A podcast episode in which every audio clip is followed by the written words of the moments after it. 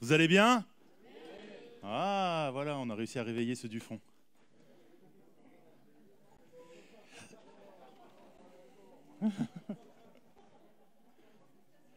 Ce matin, je vais vous partager une problématique qu'on vit en ce moment à la maison.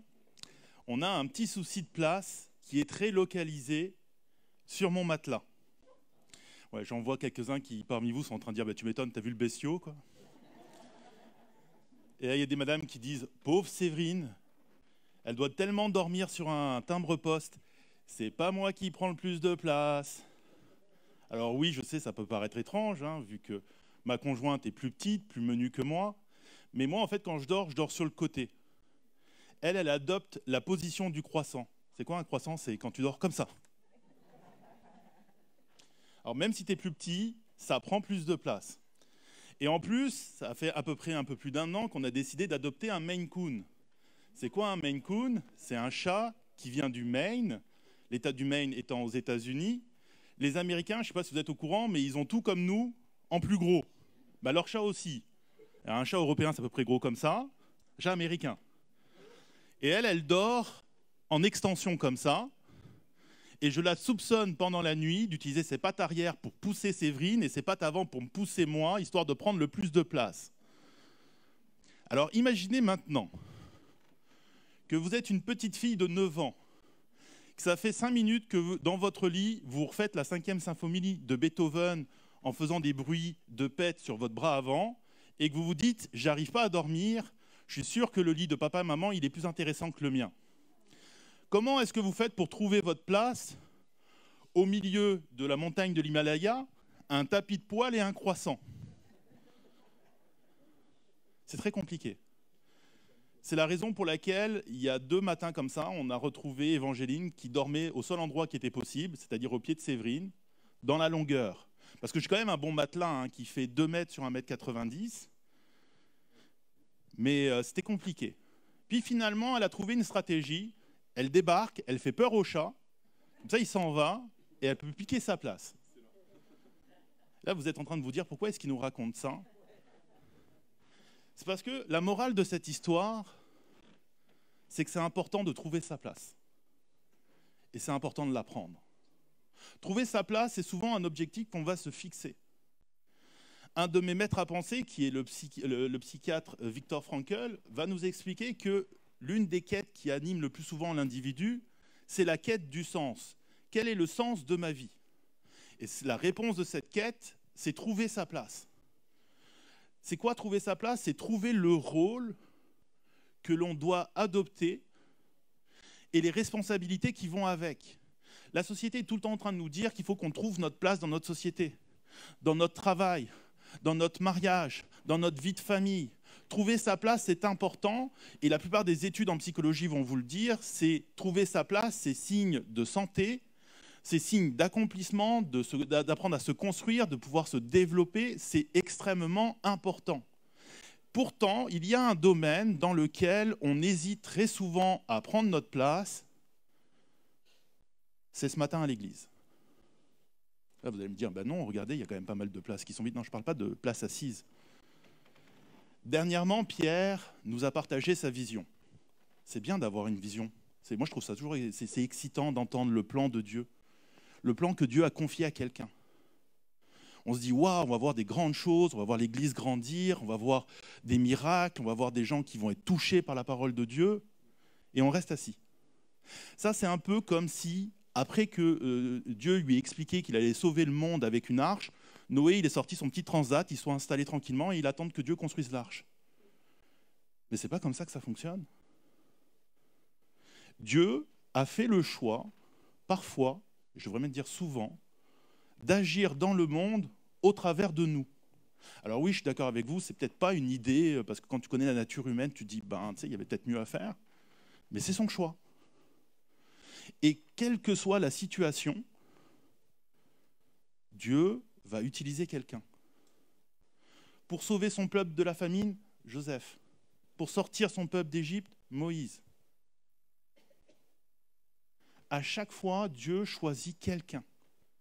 Sauf que ce quelqu'un a dû trouver sa place. Et il a dû la prendre. ça n'a pas toujours été évident. Vous savez, parfois, on a plein de bonnes raisons de ne pas vouloir prendre notre place.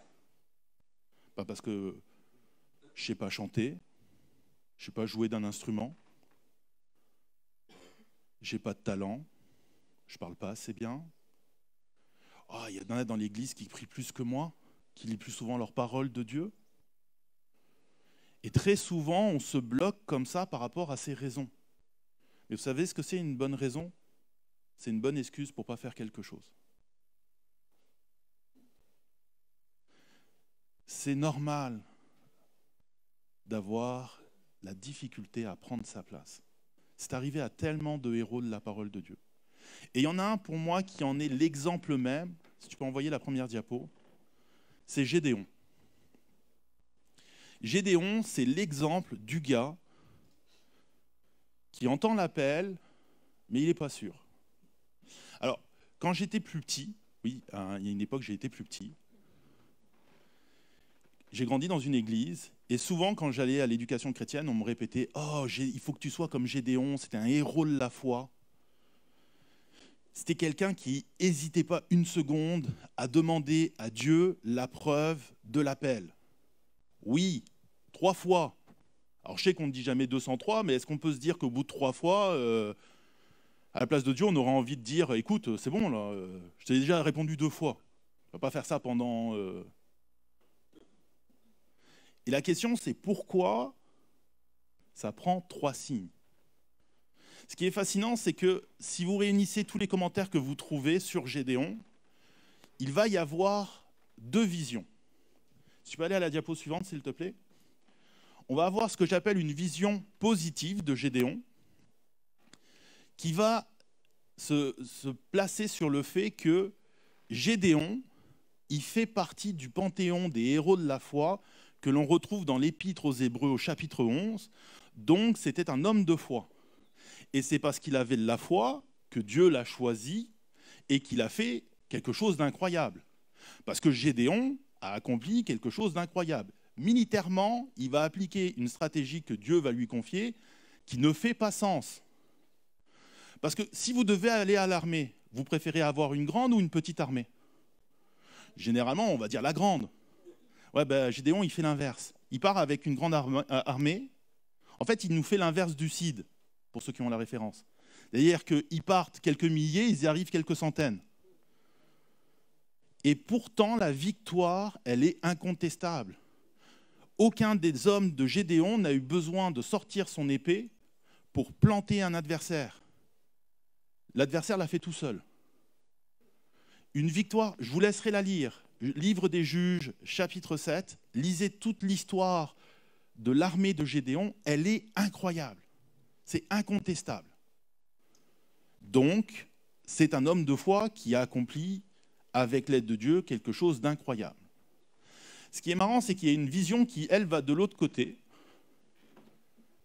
et qui, elle, voit plutôt Gédéon comme négatif. Alors, pas que Gédéon n'était pas bien ou quoi que ce soit, non, mais elle voit en fait le départ de Gédéon plus bas que la vision positive. C'est-à-dire qu'elle va nous dire, ouais, non, pas sûr qu'au départ, Gédéon, c'est un homme de foi. Si dans la vision positive, on dit Gédéon avait de la foi, Dieu a utilisé sa foi pour faire un truc extraordinaire, dans la deuxième vision, on dit Gédéon a marché avec Dieu, sa foi a grandi et il a fait quelque chose d'extraordinaire. Deux visions qui pointent deux clés différentes. La première clé, c'est la foi, mets ta foi en action. La deuxième clé, c'est marche avec Dieu, ta foi va grandir. Moi, ce qui me fascine, c'est que les deux enseignements, on les retrouve partout ailleurs dans la Bible. Donc, c'est deux enseignements qui sont bibliques. Pourquoi est-ce qu'ici, il faudra en choisir un des deux? Pourquoi est-ce qu'il faudrait qu'au départ, Gédéon il ait un capital de foi assez fort? Pourquoi est-ce qu'il ne pouvait pas partir avec la foi qu'il avait? Vous savez, si tu peux aller à la diapo suivante, s'il te plaît, pour moi, l'un des problèmes de ces deux visions-là, c'est que ces deux visions sont centrées sur la même chose, la lutte face aux Madianites. Et ce mot n'est pas si simple à dire. Mais ces deux visions-là, elles visent une seule chose, le résultat final. Et l'une, comme je vous disais, dit, vous avez vu le résultat final? Ça, c'est que la preuve qu'on est un homme de foi. Et l'autre dit, vous avez vu le résultat final Ça, c'est la preuve que Dieu était avec lui. Ben moi, je vous dirais que Juge 6, le début de l'histoire de Gédéon, ne parle pas de la lutte de Gédéon contre les Madianites, mais de la lutte de Gédéon contre lui-même. Parce que pour prendre sa place, la première personne que Gédéon a dû affronter, c'est lui-même. Et ce matin, ce que je vous propose, c'est qu'on voie ça. Alors, ce qui est fascinant avec ces deux visions-là, c'est qu'elles s'appuient exactement sur les mêmes versets pour prouver leur point. Et bien justement, on va aller regarder ces versets-là. Le tout premier verset, ben la toute première série de versets, excusez-moi, on la trouve en Juge 6 à partir du verset 11. Le texte dit Puis l'ange de l'Éternel vint et s'assit sous le tébérinthe d'Ophra, qui appartenait à Joas. Si vous vous demandez ce que c'est qu'un tébérinthe, c'est un arbre. Membre de la famille d'Abézer. Son fils Gédéon battait du blé au pressoir pour le mettre à l'abri des Madianites. L'ange de l'Éternel lui apparut et lui dit L'Éternel est avec toi, vaillant héros. Gédéon lui dit Ah, mon Seigneur, si l'Éternel est avec nous, pourquoi cela nous est-il arrivé? Où sont ces actes merveilleux, ceux que nos pères nous racontaient quand ils disent L'Éternel ne nous a-t-il pas sortis d'Égypte? Maintenant, l'Éternel nous abandonne et nous livre entre les mains de Madian. L'Éternel se tourna vers lui et dit Va avec la force que tu as, délivre Israël de l'oppression de Madian. N'est-ce pas moi qui t'envoie? Gédéon lui dit Ah, mon Seigneur, avec quoi délivrerai-je Israël? Mon clan est le plus faible de Manassé, et je suis le plus petit de la famille de mon père. On va s'arrêter là un instant. Quelle scène particulière. Gédéon est en train de vaquer à ses occupations. L'ange de l'Éternel apparaît, il s'assoit tranquillement sous un arbre et il commence à parler avec lui. Et qu'est-ce que va faire Gédéon? Ben, Dans notre vision négative des choses, il critique la justice de Dieu. Pourquoi dis-tu Dieu est avec toi? Si Dieu était vraiment avec moi, pourquoi on serait oppressé par Madian?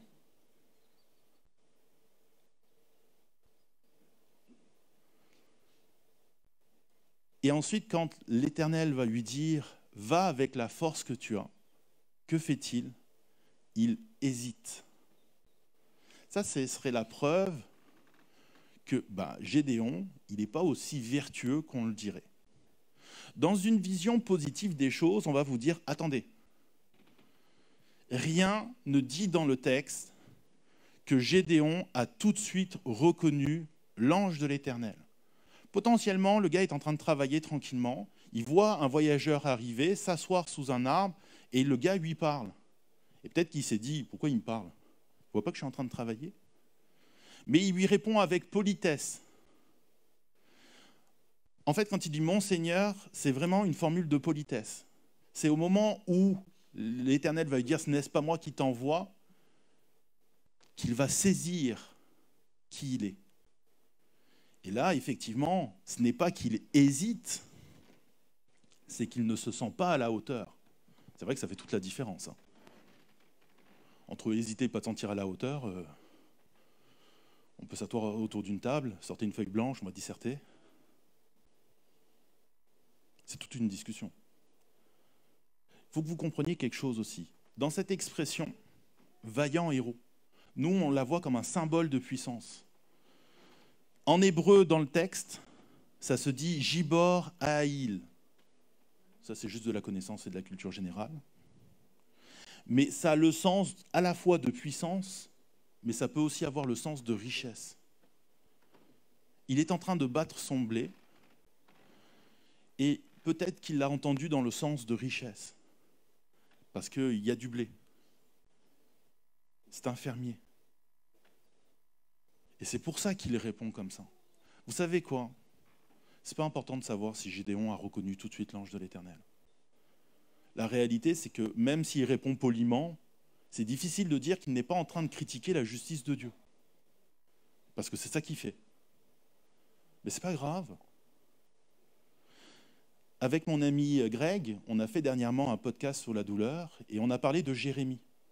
Jérémie fait exactement la même chose.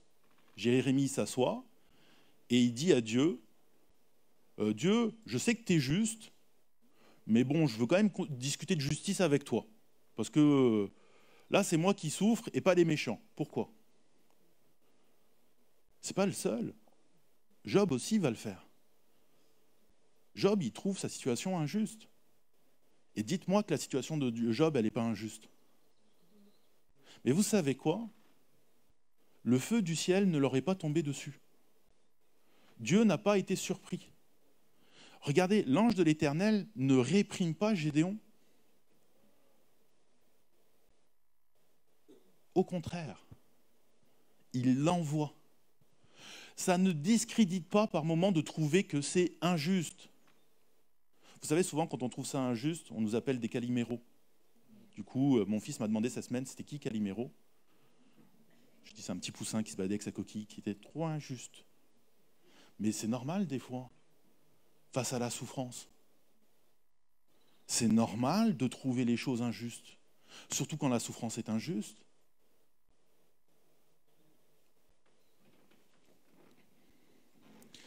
Le problème de Gédéon, j'aurais tendance à vous dire, c'est qu'il doute du choix de Dieu.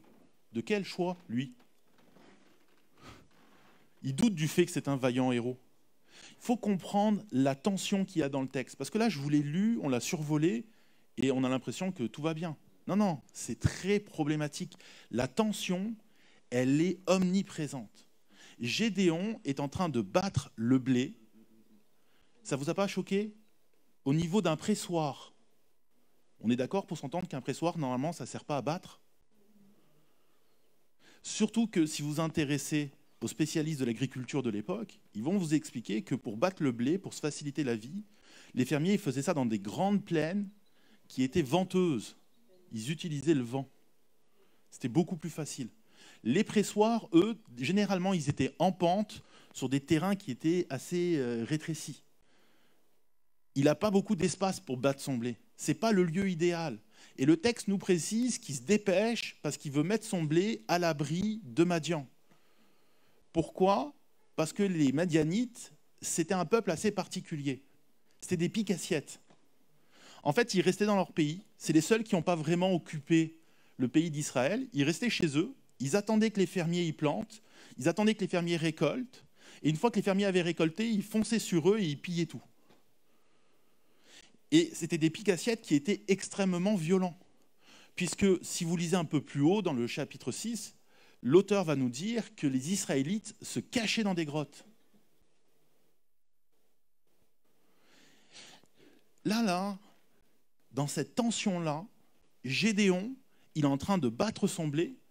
Potentiellement, il est en train de se dépêcher parce que l'espace étant petit, il lui reste encore du stock, mais il essaye de ne pas se faire voir des Madianites et de pouvoir tout planquer le plus vite possible. Et lui, qui est un fermier, il y a quelqu'un qui lui dit Vaillant héros, lève-toi et délivre le peuple d'Israël. Je suis un fermier, youhou Alors je vous explique militaire, fermier. Je ne sais pas si vous voyez la différence entre les deux. Je vous donne un indice il y en a un, il donne des ordres à des animaux qui ne l'écoutent pas. Il n'a aucune formation militaire, aucune formation de stratégie. Est-ce qu'on peut s'entendre qu'à sa place, nous aussi, on aurait dit à l'Éternel, euh, je pense que tu t'es trompé de maison. Non, mais je t'assure, un peu plus bas, sur la gauche, il y a un gars, il s'appelle Maoché. Tu vas voir, c'est un beau bonhomme, bien bâti, il est bien fort. Lui, il fera un héros idéal. Moi, euh, je sais juste battre du blé.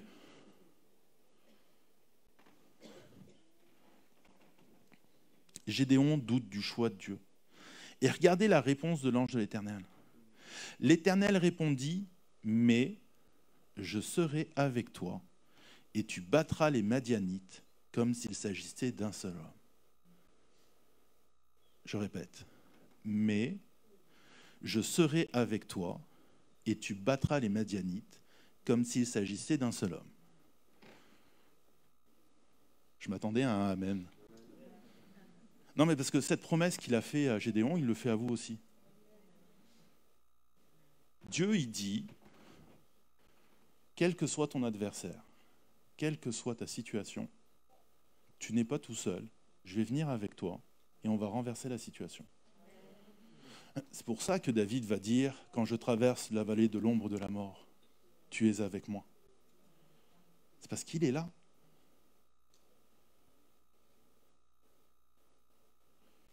Et comment va réagir Gédéon? Gédéon lui dit, si j'ai trouvé grâce à tes yeux, donne-moi un signe pour me montrer que c'est bien toi qui me parles, ne t'éloigne pas d'ici jusqu'à ce que je revienne auprès de toi, que j'apporte mon offrande, que je la dépose devant toi. Et l'Éternel dit, je resterai jusqu'à ce que tu reviennes. Tu peux aller à la diapo suivante. Et là, dans une vision négative de Gédéon, on va dire, eh, vous avez vu le vaillant héros qui a besoin d'un signe pour confirmer l'appel. Mhm. Ok.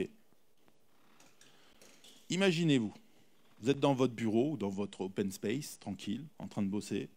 L'ange de l'Éternel apparaît et il vous dit Vaillant héros, va délivrer Nice.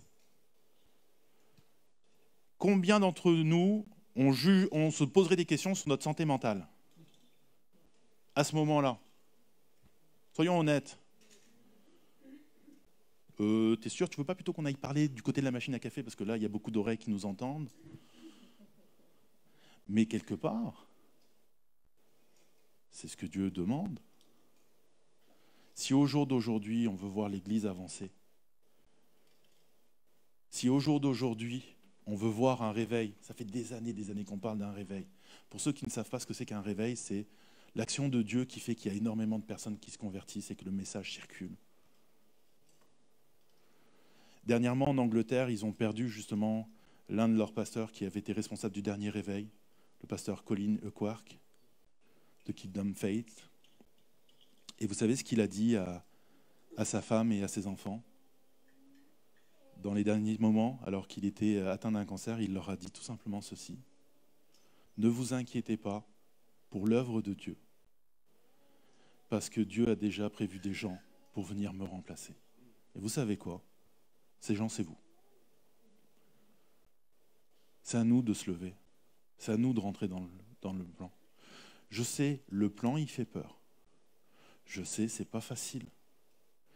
Et combien parmi nous, si Dieu nous disait, je vais être avec toi, le premier réflexe qu'on aurait, c'est de lui répondre, ouais, parfait, nickel, t'inquiète pas, chez moi j'ai un petit canapé lit, on va t'installer, tu vois, c'est très confortable, et qu'on ne voudrait pas le laisser partir. Surtout si c'est pour aller prendre les armes et aller taper sur les maniadites.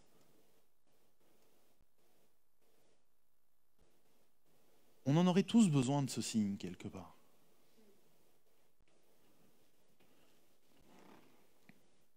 Ceux qui ont une vision positive vont juste nous dire, en fait, il commence en disant, si j'ai trouvé grâce à tes yeux, ce qu'il a besoin, c'est d'être sûr, d'être sans péché, d'être, d'être digne devant Dieu. Moi, j'ai envie de leur répondre, vous êtes sûr? Vous êtes sûr qu'il a besoin d'être sûr? Quelque part, oui, il a besoin d'être sûr, c'est vrai. Mais vous savez pourquoi souvent on a besoin d'être sûr? C'est parce qu'on a besoin d'être rassuré. C'est ça dont Gédéon a besoin. Il a besoin d'être rassuré. Face à cette tâche-là, face à ce peuple qui fait tellement peur aux Israélites que tout le monde se cache. Gédéon est en train de se dire, il va falloir que je lève une armée, moi. Mon armée, elle se cache dans des grottes. Il va falloir que je les fasse sortir d'abord des grottes. Comment je fais ça? Puis il va falloir que je fasse une stratégie militaire parce qu'on va me demander des comptes. Je ne sais même pas lire une carte. Comment je fais ça? Il a besoin d'être rassuré.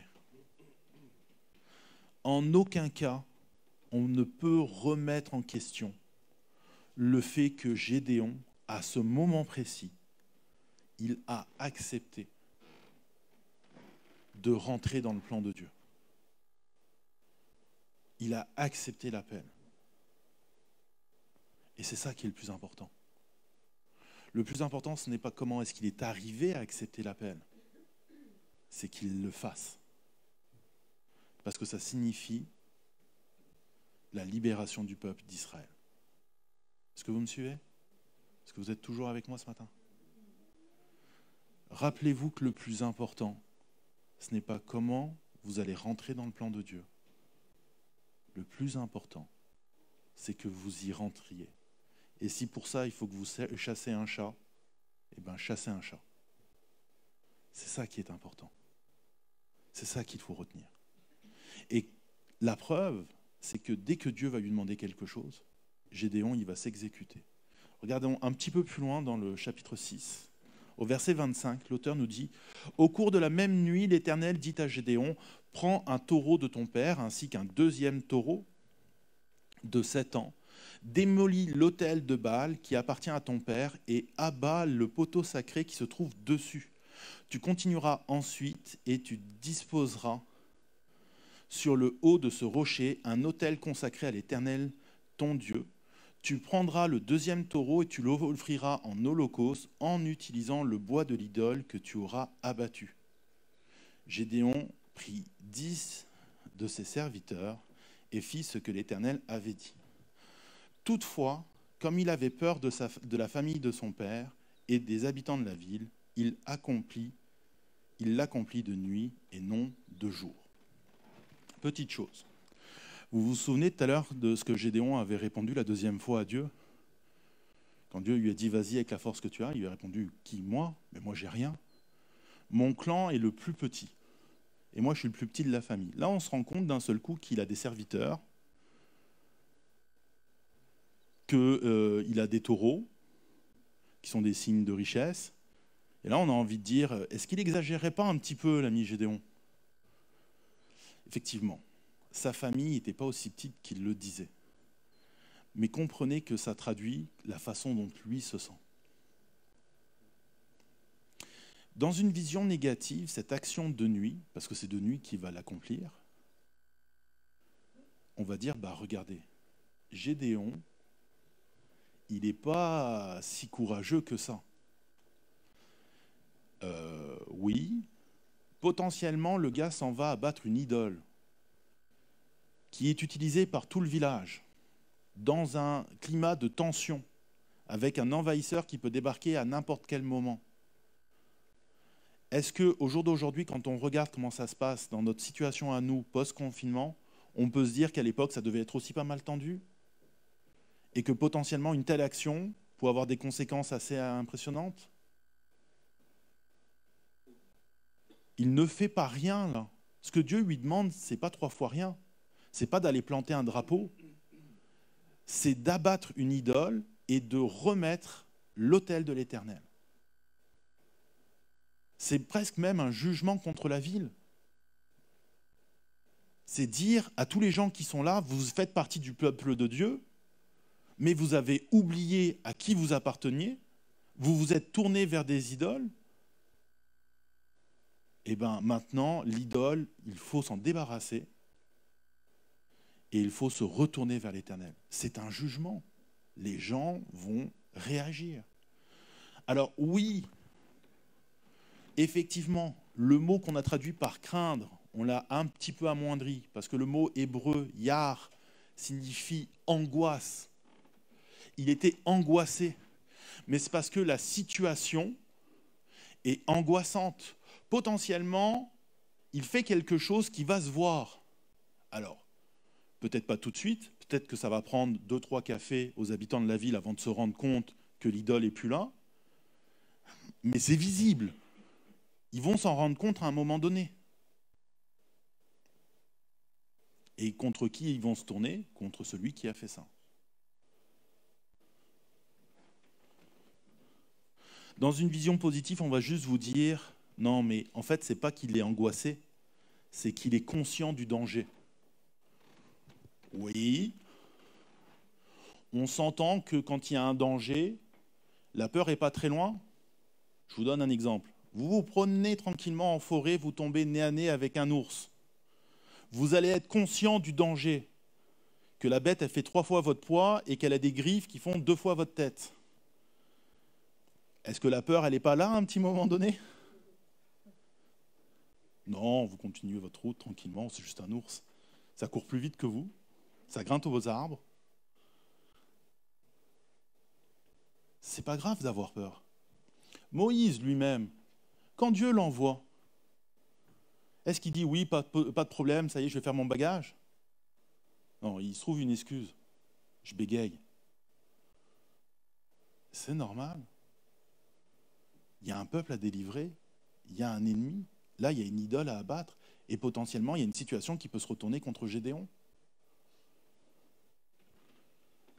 La réalité, c'est que Gédéon, il craint ce danger. Il est conscient du danger, mais il le craint. Mais effectivement, c'est compréhensible. Pourquoi est-ce qu'on voudrait que tous les héros bibliques agissent comme Élie? Qu'est-ce que je veux dire par agir comme Élie? Vous savez, quand Élie, il confronte les prophètes de Baal, qui leur dit Allez, priez votre Dieu pour faire tomber le feu du ciel. Quand ils n'y arrivent pas, que c'est son tour, qu'est-ce qu'il fait? Il dit Oh, la tâche n'est pas assez compliquée, on va mettre de l'eau dessus, histoire que ça soit encore plus spectaculaire. Parce que déjà, le feu du ciel, c'est spectaculaire, mais en plus, embraser du bois qui est mouillé, ça, c'est extraordinaire. Mais pourquoi est-ce qu'on voudrait que tous les héros agissent comme ça? C'est pas tous des Élis. Et heureusement, Gédéon n'a pas besoin d'être comme Élie.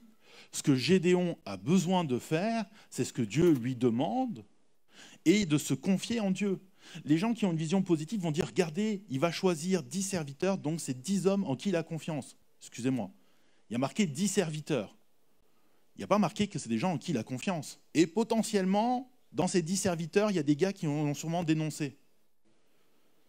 Parce que le lendemain matin, le peuple va vouloir euh, le tuer. Donc il y a vraiment un danger. Et c'est son père qui va le défendre. Ce qui est important, c'est que Gédéon fait ce que Dieu lui demande. Et c'est ça qui va faire que Gédéon va commencer à gagner en crédibilité. Et plus il gagne en crédibilité, et plus le peuple va se tourner euh, vers lui et va commencer à constituer cette armée. Et à partir du moment où cette armée commence à se constituer, il y a cette fameuse histoire qu'on connaît tous, vous savez, cette histoire avec cette toison de moutons. On va la lire et on va terminer avec ça ce matin. Au verset 36, toujours du chapitre 6, Gédéon dit à Dieu, Si tu veux que je délivre Israël par mon intermédiaire, comme tu l'as dit, ce que Dieu lui avait déjà confirmé, je vais mettre une peau de mouton avec sa laine dans l'air de battage. Si la peau seule se couvre de rosée et que tout le terrain reste sec, je saurai que tu délivras Israël par mon intermédiaire, comme tu l'as dit. Et cela se passa ainsi. Donc le gars, il se lève le lendemain matin, il arrive sur le terrain, toute l'herbe est sec, il y a juste la peau de mouton qui est imbibée d'eau. Puis regardez, pas un petit peu. Hein. Le lendemain, il se leva de bonne heure, pressa la peau de mouton et en fit sortir la rosée. Elle donna une coupe pleine d'eau. Une coupe. Il y en avait du stock d'eau. Est-ce que ça suffit?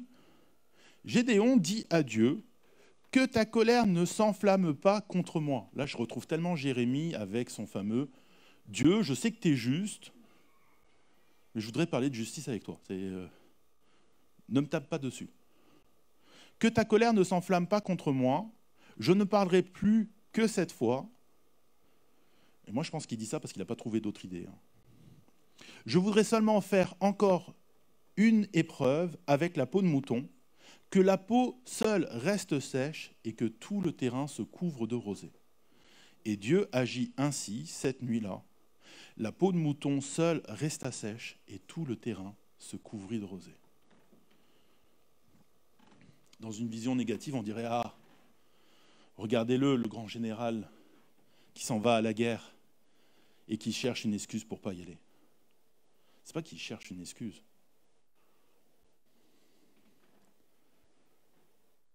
C'est que la tâche, c'est quelque chose. C'est toujours infirmier. Entre-temps, il n'a pas fait cinq ans d'école militaire, formation accrue, il n'a pas fait de saut en parachute, il a juste été parachuté là. Ben, c'est son sentiment. Et là, il y a toute cette tâche-là. Il y a le peuple qui est là. Et il hésite. Vous savez, on finit tous par hésiter à un moment donné ou à un autre. Dans une vision positive, on va dire non, vous n'avez pas compris. La toison, c'est pas parce qu'il manque de foi, c'est parce que c'est le peuple qui manque de foi et qu'il a besoin d'un signe. Mon problème avec cette vision-là, c'est que personnellement, je n'aime pas faire dire à un texte ce qu'il ne dit pas. Et la demande, elle est quand même assez personnelle. C'est que ta colère ne se tourne pas contre moi. Alors c'est très possible hein, que Gédéon, Moïse lui-même l'a fait, qu'il prenne tout le peuple et qu'il l'identifie en juste sa personne. Mais rien ne nous dit que Gédéon lui-même n'en avait pas besoin.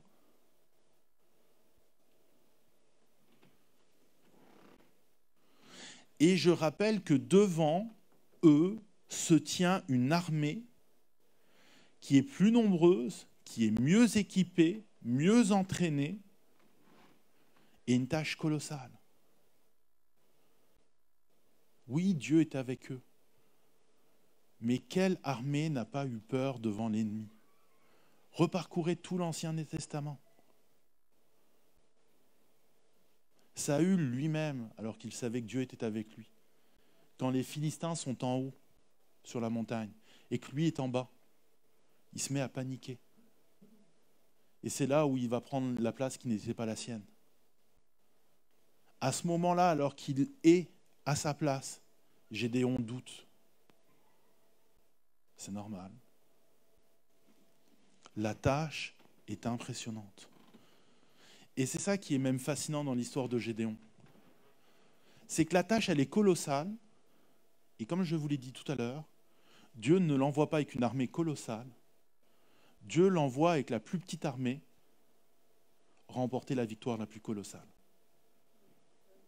Ce qui est important, ce n'est pas le chemin, c'est le résultat. Gédéon, au final, c'est un être humain comme nous. Alors oui, il avait peut-être son stock de foi, peut-être que c'était au-dessus de la moyenne, effectivement. Mais ce qui est important, c'est que Dieu l'a choisi, qu'il a pris ce qu'il avait, qu'il n'a peut-être pas fait les choses les plus courageusement comme on aurait voulu qu'il le fasse, mais il l'a fait et la victoire a été colossale. C'est ça qui importe. Vous voulez savoir la clé pour prendre sa place? Elle est toute simple. Il faut la prendre.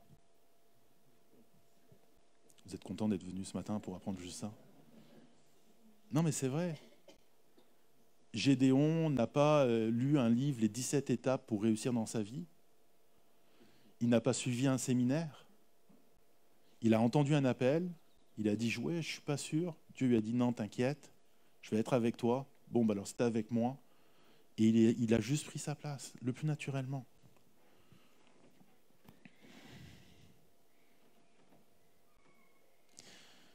Il n'est pas toujours évident de prendre sa place même dans le plan de Dieu, ça, c'est une des plus grandes vérités. Ce n'est pas évident parce qu'on peut avoir peur, parce qu'on peut se sentir pas la bonne personne, parce qu'on peut se sentir pas à notre place. Il y a toutes sortes de bonnes raisons, mais comme je vous l'ai dit au début, une bonne raison, c'est une bonne excuse pour ne pas faire quelque chose. Et vous savez quoi? Ça, là, c'est pas toujours évident pour nous de prendre notre place, même dans le plan de Dieu. Ben, Dieu le sait. Il n'est pas surpris. Il est au courant. Il le sait très bien. Quand Moïse va trouver son excuse, qu'est-ce que Dieu va répondre? T'inquiète, il y a Aaron. Pas de souci.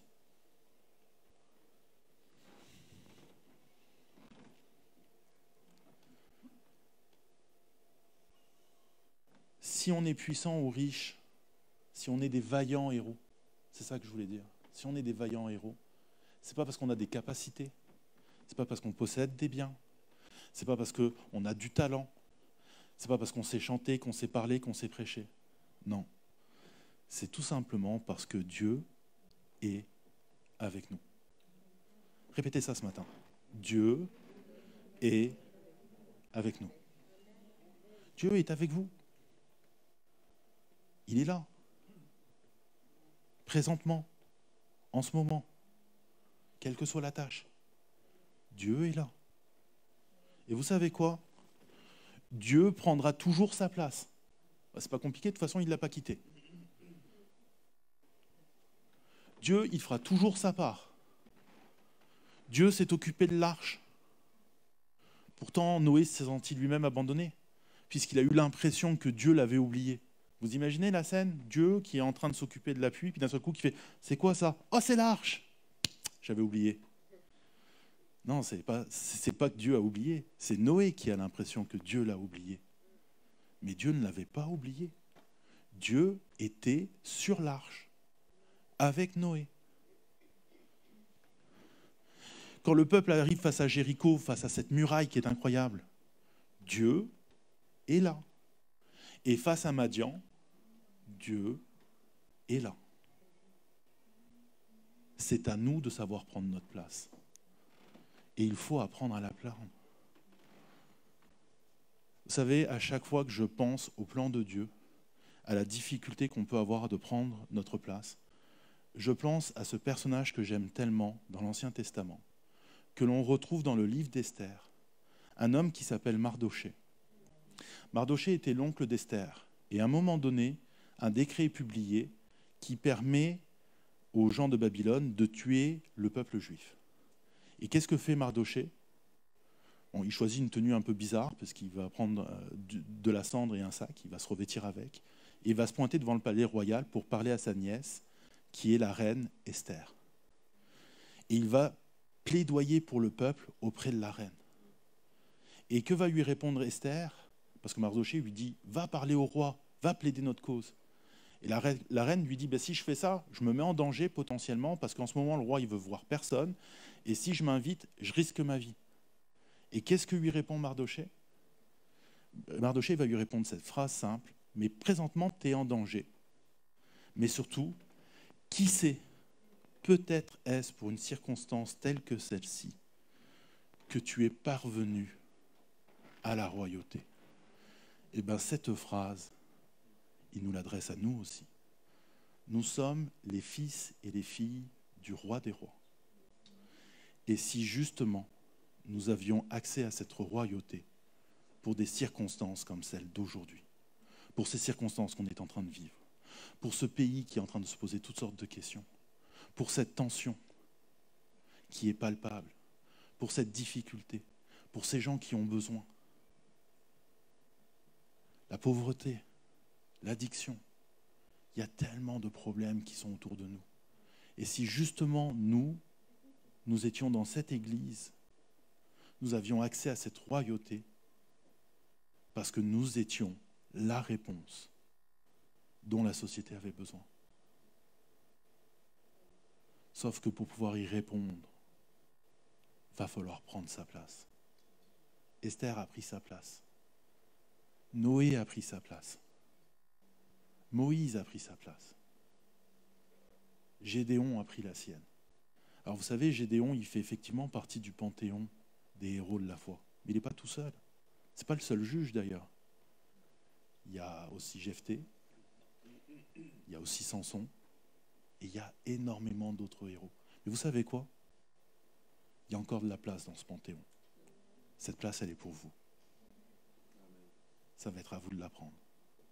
Amen. On finit avec un mot de prière. Je vais vous inviter à vous lever.